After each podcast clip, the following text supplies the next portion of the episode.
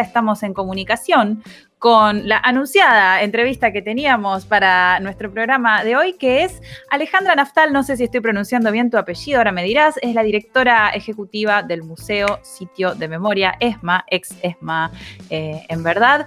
Eh, es un gusto para nosotros tenernos hoy. Eh, Luzmila, Ailín y todo el equipo de 25 horas, te saludamos. Hola Luzmila, hola todo el equipo y perdón por la demora, fue un día muy especial el de hoy.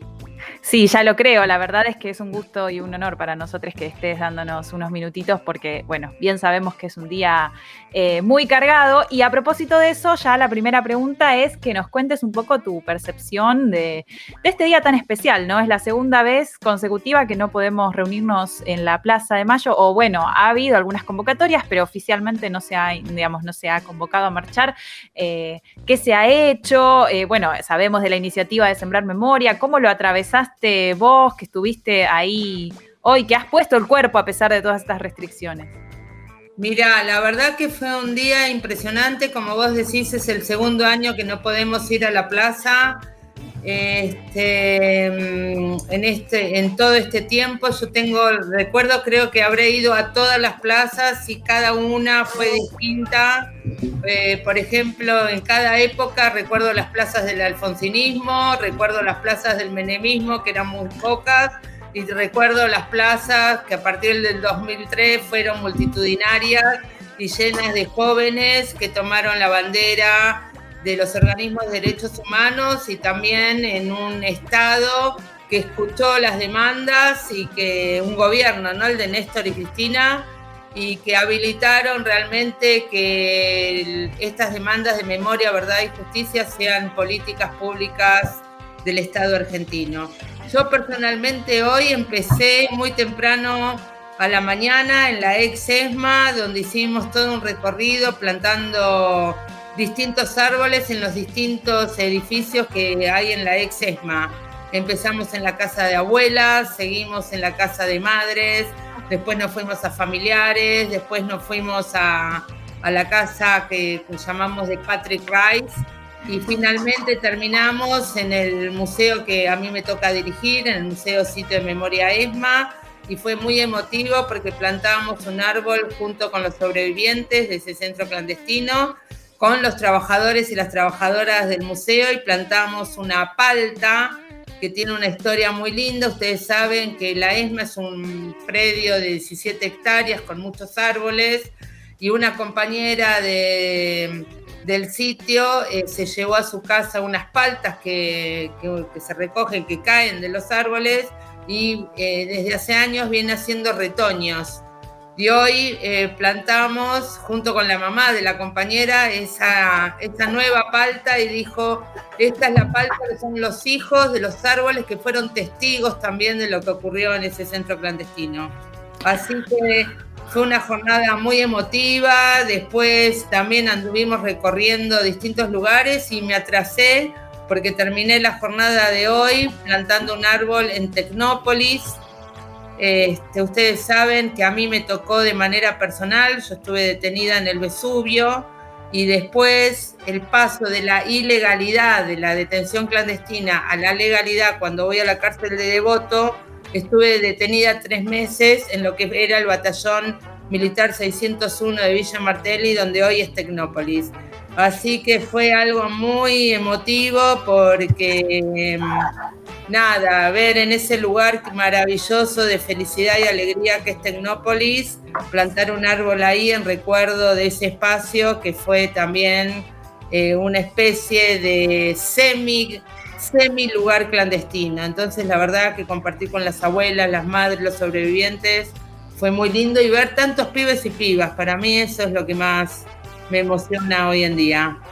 Hablabas de pibes y pibas y te invito a compartir eh, la consigna con la que conversábamos antes de que entres al piso, eh, que es preguntarnos cómo vemos o cómo pensamos que son ahora los desafíos para seguir ejerciendo esta memoria activa en las nuevas generaciones, ¿no? Nosotros que somos ahí, ronda, estamos rondando los 30 todos en este equipo y tenemos como una suerte de, somos, creo yo, una suerte de generación bisagra porque nuestros padres y madres lo han vivido. Lo han vivido en carne propia, con más o menos distancia, pero lo han, lo han vivido y nos lo han traspasado, esa cuestión de las vivencias en el cuerpo, la relación eh, con el miedo, con, bueno, un montón de, de sentimientos. Y ya las próximas generaciones quizás no tengan ese testimonio de, primera mano, o bueno, lo van a tener porque felizmente tendrán abuelas o abuelos que se lo puedan contar, pero ya no es lo mismo, no son hijos, hijas de. Entonces, ¿cómo se piensa? Vos sos una, no solo sos una militante, sino que sos una trabajadora activa en la cuestión de la memoria. ¿Cómo se piensan estos desafíos de cara a las nuevas generaciones? La verdad que lo que vos planteás es el tema central de nuestra tarea porque tenemos que pensar que la memoria es una construcción que se hace desde el presente. Si no, no escuchamos el presente, eh, no vamos a poder transmitir nada. Hay un, hay un autor que se llama Jacques Hassan que tiene el concepto del contrabando de la memoria, ¿no? que, que es una transmisión que además de hacerse por los carriles oficiales, como por ejemplo establecer hoy el Día Nacional de la Memoria o las currículas escolares. Eh, es necesario encontrar esas líneas de fuga para que las nuevas generaciones se apropien ¿no? de, de lo que es esta historia, porque la historia del terrorismo de Estado y la dictadura no es solo la historia del terror, de la tragedia, de los 30.000 compañeros detenidos desaparecidos.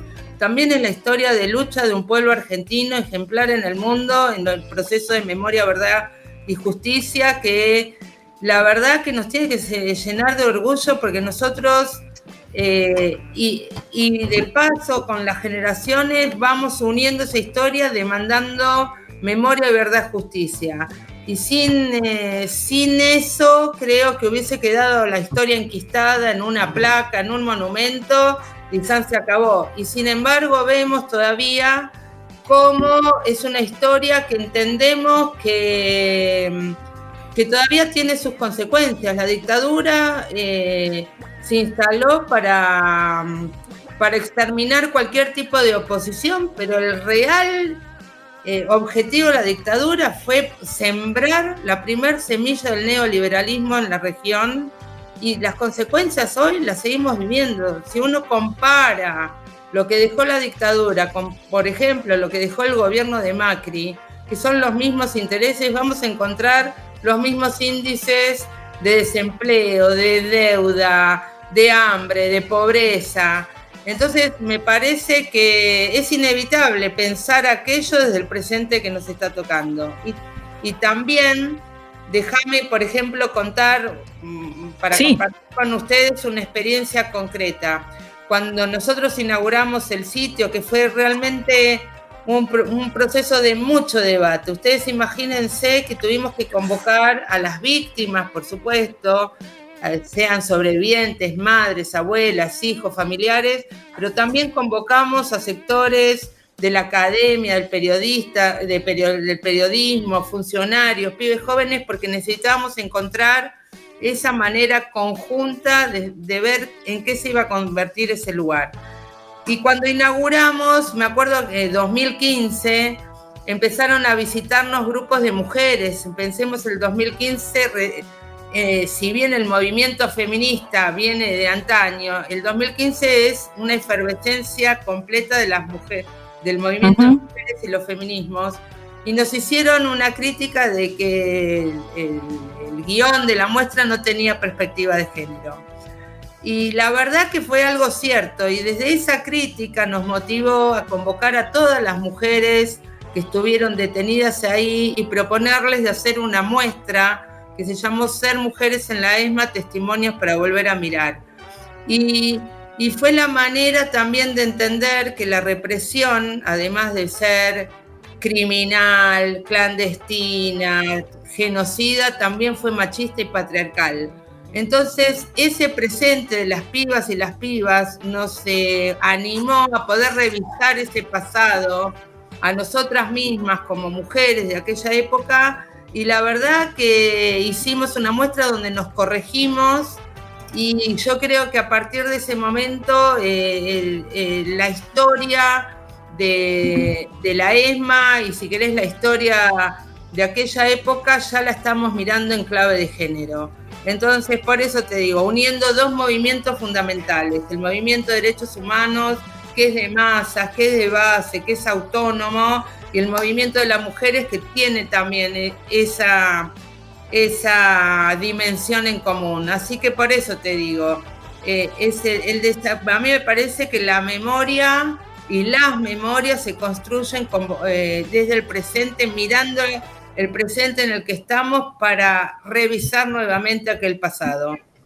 Sí, eso queríamos eh, que nos cuentes, pero te adelantaste eh, con la ah. cuestión de la, muestra eh, Ser Mujeres en la ESMA, porque, porque nosotros tenemos una agenda de género bastante persistente en nuestro medio y nos parecía importante también revisar la cuestión de cuántas cosas aparecen cuando introducimos la perspectiva de género, ¿no? Cuántas cosas que ya estaban ahí, pero que quizás no estaban puestas en, tema, visibilizadas.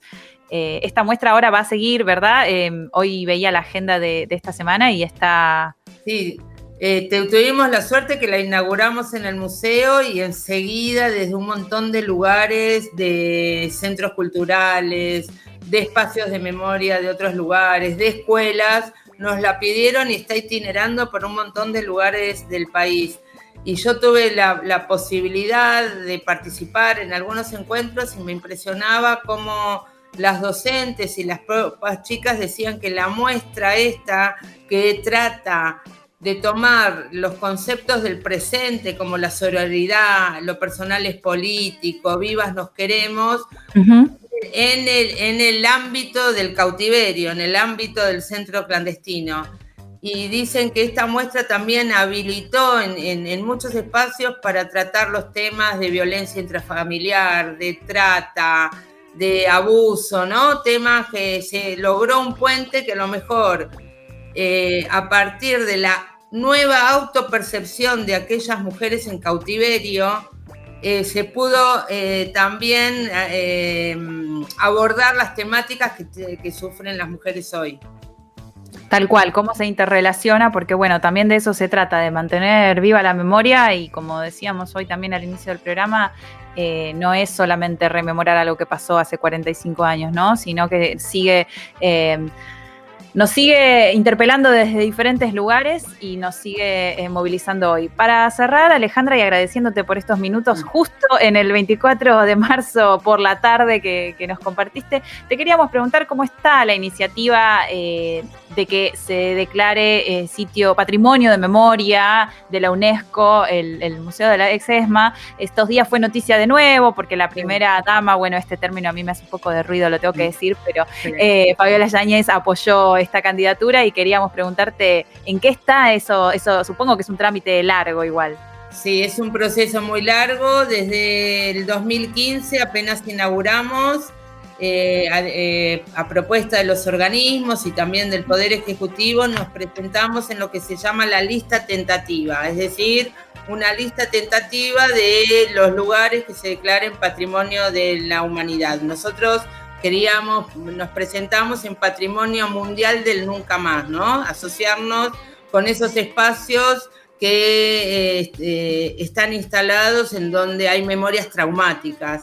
Y bueno, el proceso es muy largo porque pertenecer a un organismo internacional requiere de muchos requisitos, requerimientos, formalidades, burocracias, pero la verdad que estamos contentos porque desde el 2015 que estamos trabajando y, eh, con el objetivo no se pregunta por qué uno quiere eh, ser eh, parte de un organismo internacional de estas características. Y lo que nosotros decimos es, primero, por una cuestión de visibilizar internacionalmente la historia argentina y también de la región, este, y al visibilizar, concientizás y también protegés. Todos sabemos que en la Argentina podemos estar, la verdad, entre comillas, tranquilos, de que hay un consenso social de los argentinos y de las argentinas, de que terrorismo de Estado nunca más, nunca más golpes de Estado. Yo, por ejemplo, hoy si me decís qué es lo que celebro, celebro que desde el año 83 vivimos una democracia ininterrumpida, con sus más, con sus menos, con, con a veces con sus decepciones, ¿no? Pero eh, no como le habrá pasado a tus padres o a mí, de que veníamos muy naturalizados de que la Argentina golpes de Estado era algo normal, democracias restringidas, hasta el golpe de 76, que fue tan extremo, tan diferente a todos los anteriores, que creo que eso hizo un pacto entre todos nosotros y nosotras de que vamos a defender la democracia y que ningún, ya ningún militar, hasta ningún político va a llamar al brazo militar para hacer un golpe de Estado. Pueden usar el lofer o cosas así, pero es otra cosa. Entonces, em, eh, lo que quería decir de UNESCO es una manera también de proteger que una vez que esto esté en el concierto internacional, nadie puede, esos sectores minoritarios negacionistas o que todavía hasta el día de hoy nos golpean con agravios, como fue el agravio de, estas bolsas en la Plaza de Mayo, creo que una vez que esté aceptado internacionalmente, nos va a proteger de eh, futuros eh, embates. Yo digo, nosotros hemos ganado la batalla de la memoria, la verdad y la justicia, pero nunca las batallas, siempre hay que estar atentos porque siempre no se ganan del todo, siempre puede haber este, hostigamientos o intentos ¿no? de, de romper con este pacto. Entonces, la idea es que en septiembre estamos presentando el expediente y lo que es muy importante, visibilizar y concientizar de que estamos en este proceso, porque para UNESCO es muy importante saber que es el Estado y la sociedad quien banca esta iniciativa. Entonces, por eso eh, eh, esto, ¿no? Que Fabiola Yáñez haya visitado el museo y diga que esto es un, proyecto que tenemos que estar todos y todos, presentaciones nacionales, internacionales, van a bancar el, proyecto y después, bueno, vienen dos, tres años de el trabajo diplomático en eh, la UNESCO París para que en el 2023 nos evalúen y ojalá podamos brindar todos de que somos patrimonio mundial del nunca más. Ojalá que sí, y cuando así sea vamos a recortar este audio y lo vamos a recordar cuando nos contabas los entretelones de ese trámite, que no es un trámite justamente, sino eh, que tiene un valor enorme, político, social, simbólico. Alejandra, te agradecemos por estos minutos, pero sobre todo por tu trabajo sostenido, por tu valentía y por todo lo que hiciste hoy durante el día, con lo difícil que es hoy día estar poniendo el cuerpo también en esta situación. Ojalá podamos conversar en extenso en otra oportunidad. Yo soy la, realmente yo soy la agradecida a Ludmila y a todo el equipo de treintañeros. audiencia de que nos duele igual que nos digas así porque lo estamos aceptando todavía, ¿eh? Sí, sí, sí, pero tienen todo por delante. Y que les interese y cuenten conmigo siempre, con el museo, con la Secretaría de Derechos Humanos, que hoy realmente está llevando adelante una política pública de derechos humanos en, un momento muy complejo, muy difícil, con esta pandemia y con esta crisis, y así que tenemos que pelear para adelante todos juntos. Gracias, un placer. No queda mucho más por decir. Era Alejandra Naftal, directora del museo de la ex ESMA, la ex Escuela de Mecánica de la Armada. Pasó por 25 horas. Seguimos con más radio por Radio Colmena.